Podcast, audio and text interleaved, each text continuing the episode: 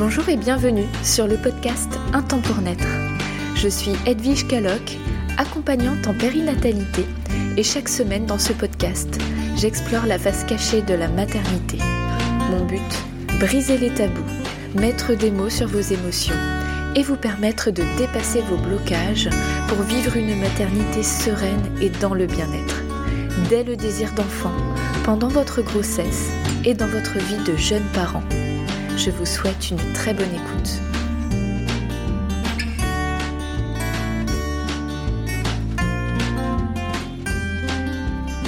Bonjour tout le monde, je suis contente de vous retrouver pour ce nouvel épisode. Aujourd'hui nous allons aborder la période du postpartum, qui est la période qui suit l'accouchement. C'est une période qui est vue comme une période magnifique, on découvre son bébé, on devient maman, dans les codes de la société, c'est une période qui est vue comme magique. Hélas, ce n'est pas forcément le cas. C'est une période qui est très intense, qui prend beaucoup d'énergie, qui nous remanie complètement de l'intérieur en tant que nouvelle maman. Que ce soit notre premier enfant ou pas, c'est une période de toute façon qui sera très intense.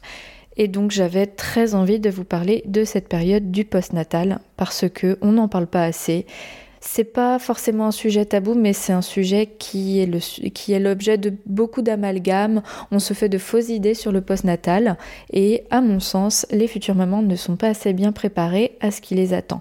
Soit elles ont le discours euh, très euh, négatif de certaines personnes qui l'ont mal vécu parce qu'elles ont mal été accompagnées, donc du coup, euh, souvent les futures mamans se bloquent ou mettent des œillères parce qu'elles veulent pas entendre ça, ou alors elles prennent l'énergie négative de, de ce discours-là, ou alors elles sont pas du tout informées, on leur fait croire que c'est tout est merveilleux et que ce qui, les attend c'est euh, au top, et elles se retrouvent euh, prises au dépourvu.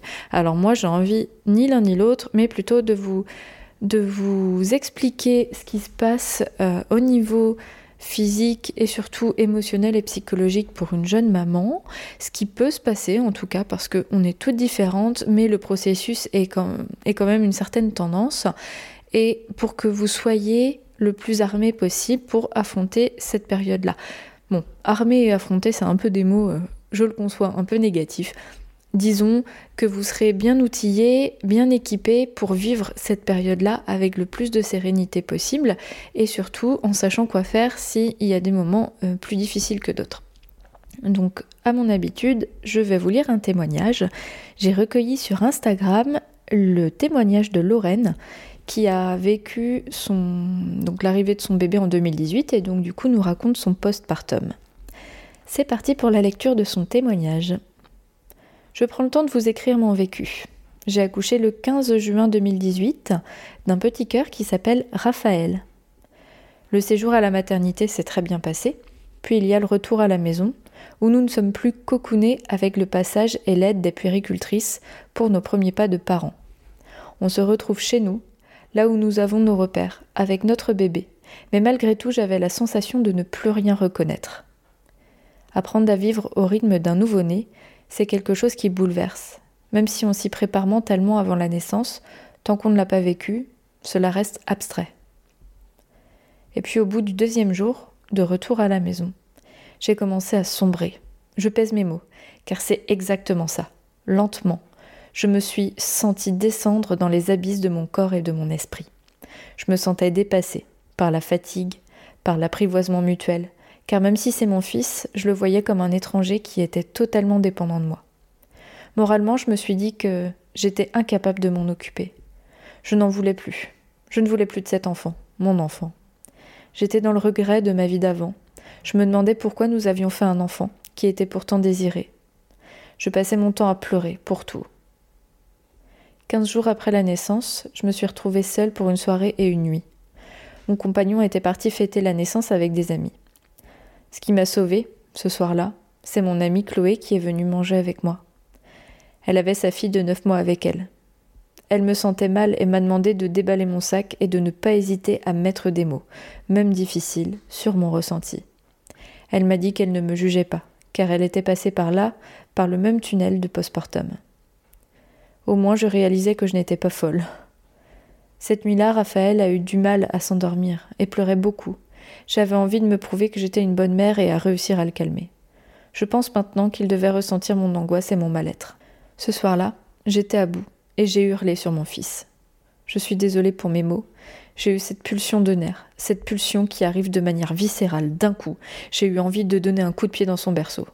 Je n'ai jamais pu avouer ça à mon conjoint par honte. Et puis, comme si j'étais revenue à moi, je suis sortie de la chambre pour exorciser cette souffrance en pleurant et en hurlant. Je me suis calmée avant de retourner voir mon fils. Je me suis excusée envers lui. Je lui ai parlé de mon mal-être, mais je lui ai dit que je l'aimais plus que tout, que maman avait besoin de se faire aider pour aller mieux. J'en ai parlé à mon conjoint, on a eu des hauts et des bas, car en tant qu'homme, il ne comprenait pas que je puisse être si malheureuse d'être maman. Notre amie Chloé lui a parlé de son vécu, de l'état dans lequel elle m'a vue. Elle lui a dit Elle a besoin de toi, écoute-la et surtout aide-la. On a beaucoup parlé. J'ai mis des mots sur les mots M-E-U-X. Et il a été incroyable. Il m'a dit de prendre du temps pour moi, de faire des choses qui me sont agréables, de demander un relais à mes parents. Et je l'ai fait. Mes parents ont été super. Ils ont pris ma peine et m'ont aidé. Je prenais deux heures pour moi, pour voir des amis, me balader ou aller à la mer. J'ai soufflé pour mieux revenir vers mon fils. J'ai rencontré une femme qui n'est pas psychologue mais coach de vie et qui soigne grâce aux fleurs de bac. Elle m'a écouté, on a beaucoup échangé. Elle m'a fait comprendre que beaucoup de femmes passent par là, mais que c'est tabou et encore aujourd'hui. Elle m'a aidé en me prescrivant trois flacons de composés floraux différents, mais qui collaient avec ma situation, pour récupérer une confiance en moi, être apaisée et repartir du bon pied. J'ai petit à petit retrouvé la confiance en moi. J'ai appris à me faire confiance dans mon rôle de maman, et surtout je redevenais sereine dans ma tête et je commençais enfin à m'épanouir. Ça a duré deux mois et demi environ. Et j'y pense encore souvent aujourd'hui. J'ai beaucoup regretté que mon gynécologue ou ma sage-femme n'avertisse pas à ce sujet. Je remercie une pharmacienne qui m'a servi et après avoir échangé quelques mots sur ma nouvelle vie de maman, elle m'a dit Vous allez bien? Surtout si cela ne va pas, parlez-en. Ne restez pas comme ça, demandez de l'aide. Si besoin, n'hésitez pas à repasser à la pharmacie pour parler. Mes conseils pour les futurs parents. Échangez, dialoguez, mettez des mots sur vos mots. Être soudé aussi, c'est très important. Avec la fatigue, on n'est pas de bonne humeur et un nouveau-né, c'est beaucoup d'attention. Il faut former une équipe, se parler, s'entraider et que chacun ait un temps pour lui. C'est important. Pour les mamans, si vous avez des pensées dures à cette période, vous n'êtes pas horrible. Non, vous n'êtes pas de mauvaise mère. C'est normal, ce sont les hormones et ce chamboulement dans votre corps, dans votre tête et dans votre vie. Surtout, il faut en parler. Ne pas hésiter à demander de l'aide, prendre du temps pour soi, se retrouver pour mieux revenir. Il ne faut plus que ce soit tabou. Tout n'est pas rose dans la maternité. On ne naît pas mère, on le devient. On apprend tous les jours. Voilà, je suis désolée pour mon roman et ses mots durs, mais c'est vraiment ce par quoi je suis passée. Encore aujourd'hui, c'est douloureux d'y repenser. Mais c'est un mauvais souvenir. Le lien se tisse au fur et à mesure, l'amour se développe de plus en plus, et c'est incroyable ce lien mère-enfant. Je suis devenue une louve maintenant. Lorraine, merci pour ce témoignage. Merci d'oser poser des mots aussi bruts que réaliste sur ce que tu as vécu, parce que oui, ce sont des mots difficiles, oui, c'est dur de les entendre, je suis bien d'accord, et en même temps, si on les prononce pas, eh bien, toutes les mamans qui vivent ça vont se sentir encore plus seules, et c'est ce qui t'est arrivé, tu t'es sentie seule parce que peut-être tu manquais de soutien, tu manquais d'informations, tu manquais d'empathie autour de toi, en tout cas sans ton amie Chloé. Et grâce à toi, grâce à ces mots-là, J'espère que toutes les mamans ou futures mamans qui vont m'écouter vont pouvoir se sentir moins seules dans ce qu'elles ressentent ou ce qu'elles peuvent ressentir. Donc si je reprends le témoignage de Lorraine, je reviens notamment sur ce qu'elle a dit au début, cette sorte de choc émotionnel entre la, la, prise en charge à la maternité avec les péricultrices qui étaient très présentes et le retour à domicile. Et oui, bien souvent, on se retrouve un peu euh, dépourvu avec ce nouveau-né quand on est à la maternité en séjour. Je ne sais pas si c'est un avantage ou un inconvénient, mais dès qu'on appuie sur la sonnette, dans les 5 minutes, il y a quelqu'un qui vient pour euh, nous porter secours. Et souvent, les jeunes parents se retrouvent, euh, dépourvus. ils savent plus trop quoi faire avec ce nouveau-né, donc c'est une grosse responsabilité qui tombe d'un coup au retour à la maison. Et ça, c'est bien vrai. Il y a, tellement de, couples qui ressentent ça, ce décalage entre la maternité et le retour à la maison. C'est dû à plusieurs choses. Euh, déjà, la maternité, donc ça dépend euh, des structures ou des soignants aussi. Mais si ils sont pas dans cette démarche de transmettre des clés pour que les parents soient autonomes, eh bien, il peut y avoir une vraie perte de confiance et le choc est d'autant plus brutal. À mon sens, ce qui peut être intéressant, c'est que en tant que parent, vous vous disiez, ben, je prends ce que j'ai à apprendre, mais je ferai à ma manière quand je serai chez moi, parce que c'est mon bébé. Si vous gardez ça en tête tout le temps, eh bien, c'est ça qui va vous permettre de, de moins subir le choc entre les deux. Il y a aussi le fait que quand on retourne chez soi, eh bien, il y a beaucoup moins de prise en charge pour la femme. Pendant la grossesse, elle est suivie sur le plan médical tous les mois. Il y a des prises de sang, il y a son accompagnement par la sage-femme ou par le gynécologue ou la, maternité. Mais elle est très entourée, en tout cas sur le plan médical. Et puis d'un coup, pouf, plus rien, jusqu'à bah, la rééducation du périnée. Donc ça peut être quand même extrêmement violent, sachant que c'est à ce moment-là que la femme a vraiment d'un besoin émotionnel. Elle a besoin d'un soutien émotionnel. Et donc ça rentre pas dans le cadre d'un soutien physique. Il n'y a plus de contrôle à faire euh, tous les mois forcément comme pendant la grossesse. Et donc du coup, on est laissé à l'abandon. Mais bah, c'est là que finalement on aurait peut-être le plus besoin en tout cas d'écoute, d'empathie, de bienveillance et de présence. Je reviens aussi sur le fait qu'elle... Euh, que, que, Lorraine a ressenti plein d'émotions et de, de sentiments qui sont douloureux. À la fois elle a rejeté son bébé, elle a eu cette sensation de rejet qui a entraîné une forme de culpabilité très présente. Elle s'est sentie mauvaise mère. Elle a eu des peurs, peur de pas réussir, de pas de pas bien s'en occuper. Enfin, du coup, elle en voulait plus. Et aussi un sentiment de solitude très très profond. Et ça, ce sont des émotions qui reviennent très régulièrement dans le vécu des jeunes mamans. Et ce que je tiens à dire, c'est que ce n'est pas parce que vous êtes folle ou parce que vous n'êtes pas normale. Chez beaucoup de mamans, ça se passe comme ça, chez la grande majorité, dès les premiers jours après l'arrivée de bébé. Donc, dans un premier niveau, c'est ce qu'on appelle le baby blues que vous connaissez très certainement. Le baby blues, c'est moi ce que je peux appeler l'accouchement psychique. Votre corps, il accouche le jour de l'accouchement qui est noté sur le livret de famille, la naissance de votre bébé, ça c'est ok. Par contre, votre cerveau va intégrer l'arrivée de ce bébé un peu plus tard, en différé. C'est un peu comme l'image d'une vague, puis le tsunami. Et donc ce tsunami-là, il est de l'ordre émotionnel. C'est ce qu'on peut appeler aussi la matrescence, la contraction de maternité et d'adolescence, que vous connaissez peut-être aussi. Il existe un podcast qui s'appelle la, matrescence et qui est très très bien, très bien alimenté. Euh, il est top et il est fait de plein de témoignages, d'interviews. De, et bah, je vous recommande d'aller l'écouter si ça vous intéresse parce qu'il traite essentiellement de ce, de ce chemin psychique. Donc le baby blues, qu'est-ce que c'est? C'est une phase de chamboulement, plus ou moins intense selon les femmes, qui génère de la tristesse. Les femmes se sentent perdues. Le terme de blues est assez vrai. On ressent un blues. On est triste. Dans mon cas, c'était plutôt en fin de journée. J'avais envie de pleurer. En regardant mon bébé, j'avais envie de pleurer. J'étais vraiment comme euh, prise dans une vague. Donc le terme est très juste. Et ça me fait penser aussi au sketch de Florence Foresti. Euh, elle dit le baby blues, on a presque envie de la voir parce que ça fait penser au blues, euh, à la musique quoi. Mais bon, ça revêt une réalité qui est moins drôle que ça. Le baby blues, il dure jusqu'à maximum 15 jours hein, normalement. Et il n'est pas lié au nombre d'enfants qu'on a. On peut très bien avoir un baby blues même au bout de plusieurs enfants. Je reviens dans ma situation. Mon baby blues a été plus fort pour Victoire, donc ma troisième fille, que pour Loeva ou Mia, ma première et ma deuxième. Je pense que c'est lié au fait que je n'ai pas eu de péridurale pour cette troisième naissance et du coup j'ai été percutée par les hormones naturelles qui ont été sécrétées par mon corps et que je n'avais pas pu recevoir pour les deux euh, mes deux premiers accouchements parce que c'était des hormones de synthèse qui avaient euh, pris le relais, en tout cas sur le plan de l'ocytocine, c'était de l'ocytocine de synthèse car j'avais eu la péridurale.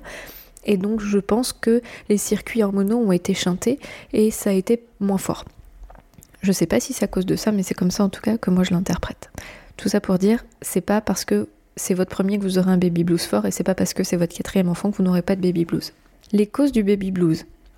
Bah déjà, on est en train de rencontrer notre bébé, ça fait 9 mois qu'on en rêve, 9 mois qu'on le voit. Et même s'il est désiré plus longtemps, ça fait plus que 9 mois qu'on en rêve. Donc là, ça devient concret. C'est une grosse claque dans la gueule. Hein. Même si tout s'est bien passé pendant la grossesse, ça reste quand même un moment euh, c'est fort, quoi.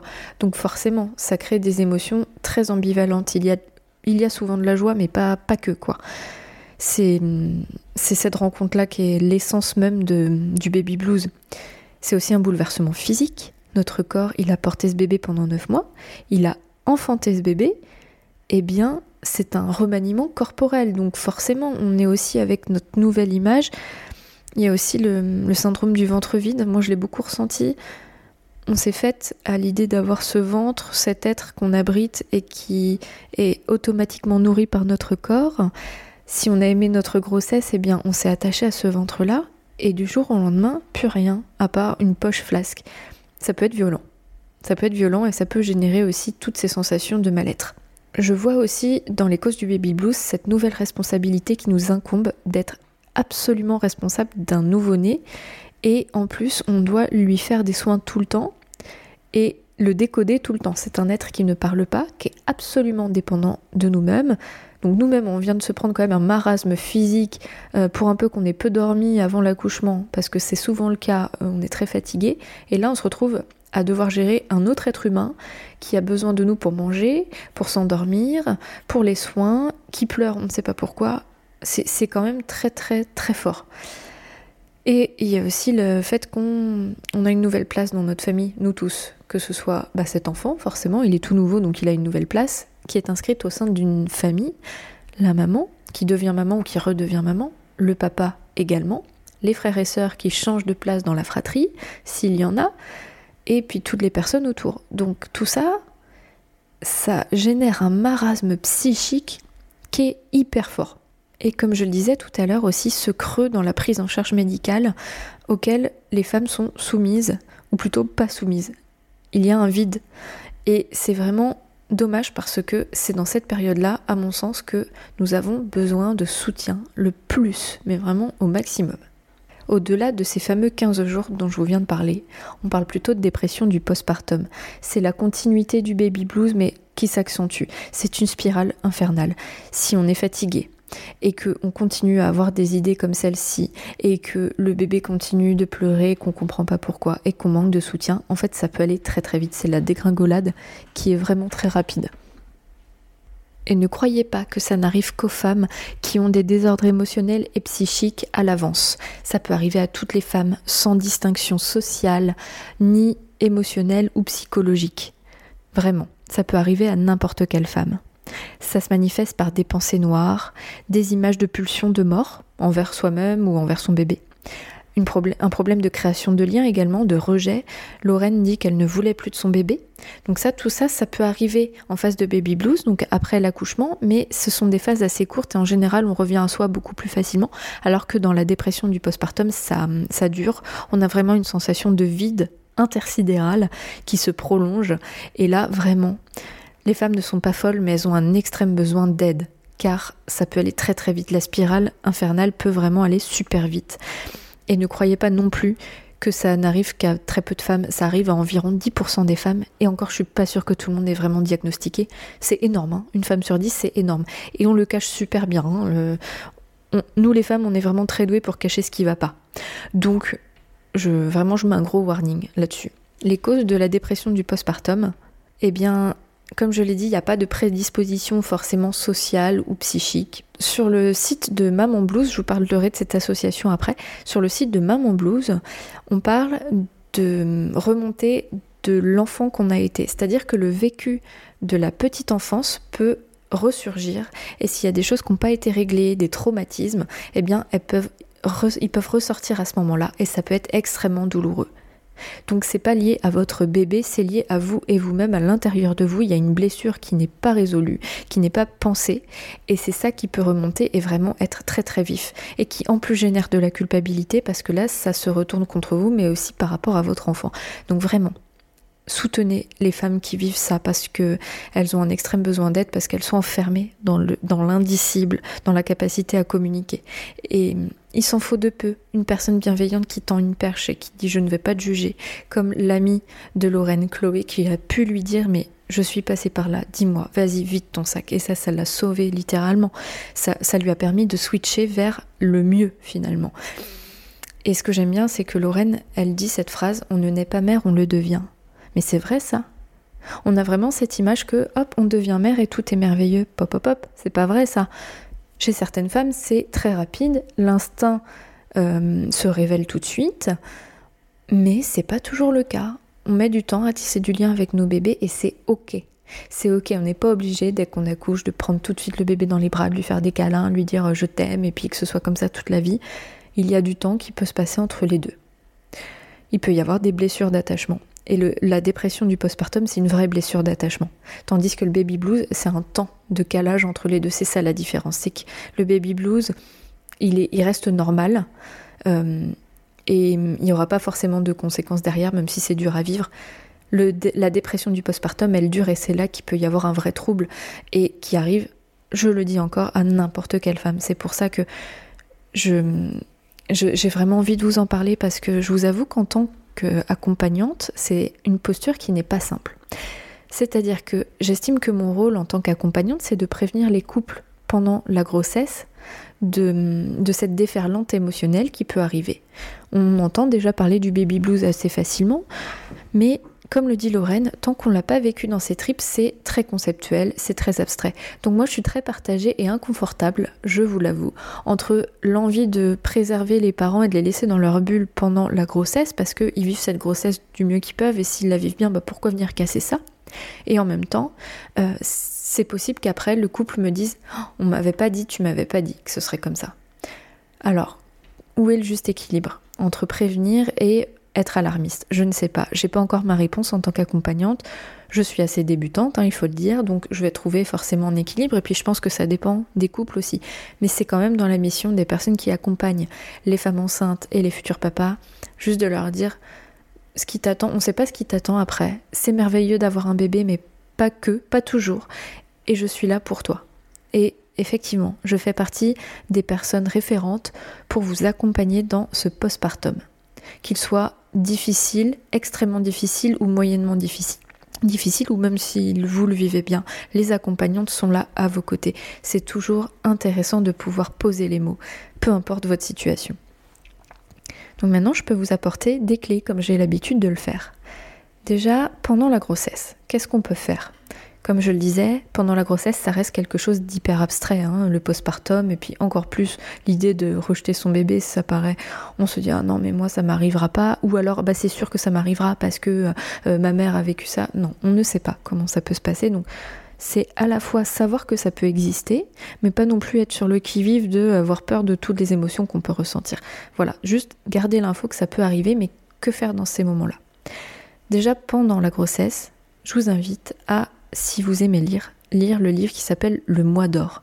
C'est un livre qui parle du mois après l'accouchement et qui est vraiment une mine d'informations sur le processus qui se passe en vous dans cette période-là. Donc vraiment qui est beaucoup plus exhaustif que mon épisode de podcast. Donc c'est un livre qui est plus gros effectivement, donc il est plus exhaustif. Et si je peux retenir quelques conseils qui sont proposés dans le mois d'or, d'une, c'est de cuisiner. Alors là, on en revient à quelque chose d'hyper pragmatique, euh, hyper concret.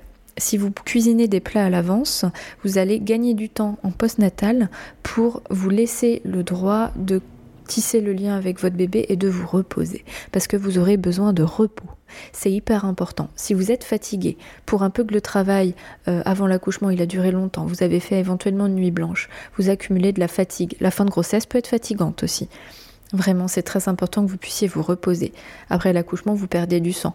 Vous pouvez vite vous anémier. Alors c'est très important de bien vous nourrir, de vous nourrir correctement et aussi avec des plats qui vous font du bien au moral. Ça c'est quelque chose qui est simple à mettre en place pour un peu que vous ayez un chéri qui cuisine un peu ou même en fin de grossesse, vous avez un peu de temps. Vous aurez plus de temps en fin de grossesse qu'après.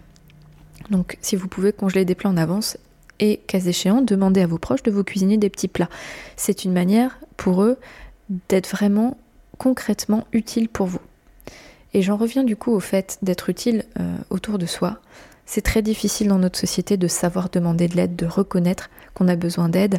On a envie de tout faire tout seul parce qu'on est éduqué à ça, à être euh, autonome le plus possible. Alors bizarrement, l'éducation ne nous aide pas à être autonome, mais on nous demande d'être euh, même pas autonome, mais individualiste. Et du coup, l'idée de demander de l'aide peut être très vite rejeté. C'est ce qui m'est arrivé, j'ai eu beaucoup de mal à savoir demander de l'aide et à l'accepter. J'ai cheminé un petit peu, mais c'est toujours difficile pour moi encore hein, de demander de l'aide autour de moi. N'hésitez pas à demander de l'aide. S'il y a bien un moment dans la vie où on a besoin d'aide, c'est quand on accueille un bébé. clairement. Si c'est difficile pour vous de l'imaginer, euh, pensez qu'il s'agit d'un de vos amis, ça vous paraît logique, non D'aller l'aider quand euh, il vient d'avoir un bébé, de juste lui filer un petit coup de main, passer un petit coup de serpillière, préparer un petit plat, ça vous semble pas non plus euh, une montagne. Eh bien, vos proches, c'est pareil, ils vous aiment et ils sont tout à fait enclins à vous offrir un bon petit plat. Et je suis certaine qu'il y a au moins quelques personnes autour de vous qui sont disposées à vous aider. Ça peut être cuisiner, mais aussi, euh, comme je le disais, vous aider dans le ménage, plier le linge, c'est des petites choses comme ça qui peuvent se préparer avant l'arrivée de bébé. Vous pouvez demander de l'aide à comme ça les personnes ne sont pas prises au dépourvu, elles s'organisent pour venir vous aider. Et il y a aussi les mutuelles et la CAF qui proposent des aides pour euh, le ménage. Donc vraiment, euh, faites-vous aider, c'est hyper important. Il y a une expression qui dit il faut tout un village pour élever un enfant. Ça, on l'a oublié. On est très, on est très seul. Euh, il n'y a plus beaucoup de familles qui sont en communauté. On est le papa, la maman, l'enfant ou les enfants. Et ça, c'est dur. Il y a un côté qui est vraiment difficile parce que on ne vit plus en communauté et dans nos, anciennes communautés, dans, dans nos sociétés, mais il y a encore 50 ans, euh, les, grands, les grands-parents vivaient avec, euh, avec nous et, et, du coup il y avait des relais qui se mettaient en place hyper spontanément, hyper naturellement. On vivait en groupe et donc on n'était pas seul face à l'arrivée d'un enfant. C'était pas c'est pas quelque chose de fondamentalement naturel hein, d'être tout seul euh, pour élever un enfant. Donc on peut pas tout faire, sachant qu'en plus on travaille autant que les hommes aujourd'hui. Donc ça c'est une avancée de la société. Je dis pas que c'est mal, hein, mais du coup il y a beaucoup de choses qui reposent sur nos épaules et en plus on est seul. Donc ça fait double peine. C'est pour, ça que les difficultés peuvent, peuvent, très vite arriver, même si on est bien à l'intérieur de soi de base, ça peut vraiment être très rapide. Donc n'hésitez pas à vous recréer votre petit village à votre manière, que ce soit avec des amis, de la famille, une accompagnante comme je le fais. Euh, il y a des doulas aussi qui peuvent vous aider et aussi les professionnels de santé. C'est pas eux qui vont venir euh, faire votre ménage, hein, je dis pas ça. Mais par contre, ils peuvent vous apporter une écoute. Entourez-vous de professionnels que vous apprenez à connaître. Choisissez le pédiatre avec qui vous avez un bon feeling, une sage-femme avec qui vous avez aussi euh, un bon contact. Et en postnatal, vous pourrez certainement les appeler quand ça va pas euh, même sur le plan de la santé, bah, ça fera du bien d'avoir quelqu'un pour dire, euh, je sais pas moi, oh là là, mon bébé a les fesses rouges, je sais pas s'il a de l'érythème. Ça, rien que ça, ça peut euh, vraiment nous mettre dans des dans des phases émotionnelles qui peuvent être très dures. Si on a un professionnel de santé qui est à l'écoute, qui sait nous rassurer, ça peut vraiment faire la différence. Là, Lorraine parle d'une pharmacienne. Vous voyez, c'est des, des personnes comme ça autour de soi qui peuvent nous tendre la main. Et si on se prépare en amont, c'est d'autant plus simple. Si vous êtes euh, jeune maman et que vous vivez une dépression du postpartum, si vous vous reconnaissez dans ce discours ou si vous connaissez quelqu'un qui vit la même chose, demandez de l'aide ou demandez de l'aide pour cette personne-là. C'est hyper important. Apportez de l'aide autour de vous et demandez de l'aide aux personnes qui peuvent vous aider. Je vous parlais tout à l'heure d'une association qui s'appelle Maman Blues. C'est une association qui est présente sur tout le territoire français et qui a pour mission de venir soutenir les jeunes parents dans leur mission, y compris et surtout dans cette phase de dépression du postpartum. Donc, demandez de l'aide, il y a des relais qui sont faits pour ça. Et à mon sens, il n'y a pas assez de personnes qui sont euh, référentes. Euh, donc c'est une association qui est en train de grandir, elle grandit de jour en jour et c'est génial mais il n'y a pas assez euh, d'informations autour de la dépression du postpartum. Il y a du travail de fait, mais vraiment, vraiment, demandez de l'aide aux personnes de confiance autour de vous ou à des nouvelles personnes. Et enfin, à toutes les jeunes mamans et tous les jeunes parents d'ordre général. Accordez-vous du temps pour vous. Lorraine vous l'a dit et elle a raison. C'est important de savoir s'accorder des bulles pour soi-même. On sait qu'en postnatal, c'est important de rester proche de son bébé, euh, d'être euh, dans le, dans mama toto. C'est euh, Quantique Mama, alias Karine la sage-femme, qui emploie le terme de mama toto, qui est un terme swahili qui veut représente la diade maman-bébé, comme si on formait qu'un. Donc ça c'est vrai. On, on a vécu neuf mois avec ce bébé à l'intérieur de nous. Il nous faut encore un bon trimestre pour accepter qu'on fasse deux. Mais on est quand même une seule et unique personne, et si on se confond absolument dans ce rôle de mère, on peut vite se perdre. Donc si vous ressentez le besoin de prendre un peu de temps pour vous, il n'y a aucun mal à ça. Au contraire, accordez-vous-le, faites des choses qui vous font du bien. Que sais-je Aller chez le coiffeur, vous faire euh, maquiller, vous, vous faire masser. Oui, c'est possible. Donc prenez du temps pour vous si ça vous fait du bien. Même si c'est juste un petit massage des pieds, euh, des petites choses au quotidien, si vous voulez pas quitter votre bébé, ça peut être même avec votre bébé au sein. Euh, dans mes soins du postnatal, moi je peux venir à domicile et, et je bien sûr j'accepte que le bébé soit là contre sa maman, je fais le soin à la maman en même temps que le bébé est là et tout est parfait. La maman est rassurée. Et elle prend du temps pour elle. Si la maman est disposée à rester toute seule, dans ce cas, on trouve une personne pour s'occuper du bébé. C'est vraiment au bon vouloir de cette maman et de, de ce duo maman-bébé. Prenez du temps pour vous, mesdames. Accordez-vous aussi du temps dans votre couple pour échanger, pour communiquer. C'est un fondement essentiel. Pour le papa aussi, c'est une, c'est un bouleversement la paternité. Et comme il n'est pas à l'intérieur de notre corps, il a du mal à concevoir qu'on soit, comme le dit Lorraine, malheureuse d'être maman. C'est pas qu'on est malheureuse fondamentalement d'être maman, mais on traverse des phases qui ressemblent à du malheur. Alors du coup, le papa se sent aussi dépourvu et c'est normal. Quand on se met à sa place, on le comprend tout à fait. Mais ça peut générer des tensions, des colères, euh, des discordes et c'est un peu la spirale infernale. Hein. Donc accordez-vous du temps pour échanger. Vraiment, le pilier fondamental, c'est d'apprendre à se faire aider. J'y reviens, mais je veux que vous l'entendiez plusieurs fois. Faites-vous aider. S'il y a bien un seul moment dans votre vie où vous avez absolument besoin euh, d'être entouré, c'est dans ce moment-là. Je sais que dans cette période euh, euh, de pandémie mondiale, c'est difficile, mais en prenant de, bonnes précautions euh, liées au virus, euh, je suis sûre qu'on peut arriver à des choses tout à fait concluantes, peut-être moins humaines, euh, moins chaleureuses, mais tout de même. Le fond est là. Si vous savez faire appel à l'humain autour de vous, vous, vous y arriverez d'autant mieux. J'espère de tout cœur que cet épisode vous est utile. Je remercie à nouveau Lorraine pour son témoignage qui est vraiment très sans filtre et très réaliste et j'ai adoré partager tout ça avec vous. Dans la continuité de cette logique de prendre soin de vous, je vous propose de télécharger mon guide gratuit avec 6 astuces pour prendre soin de vous avant, pendant et après votre grossesse. Et d'ici la semaine prochaine, je vous souhaite une excellente fin de semaine et je vous dis à bientôt.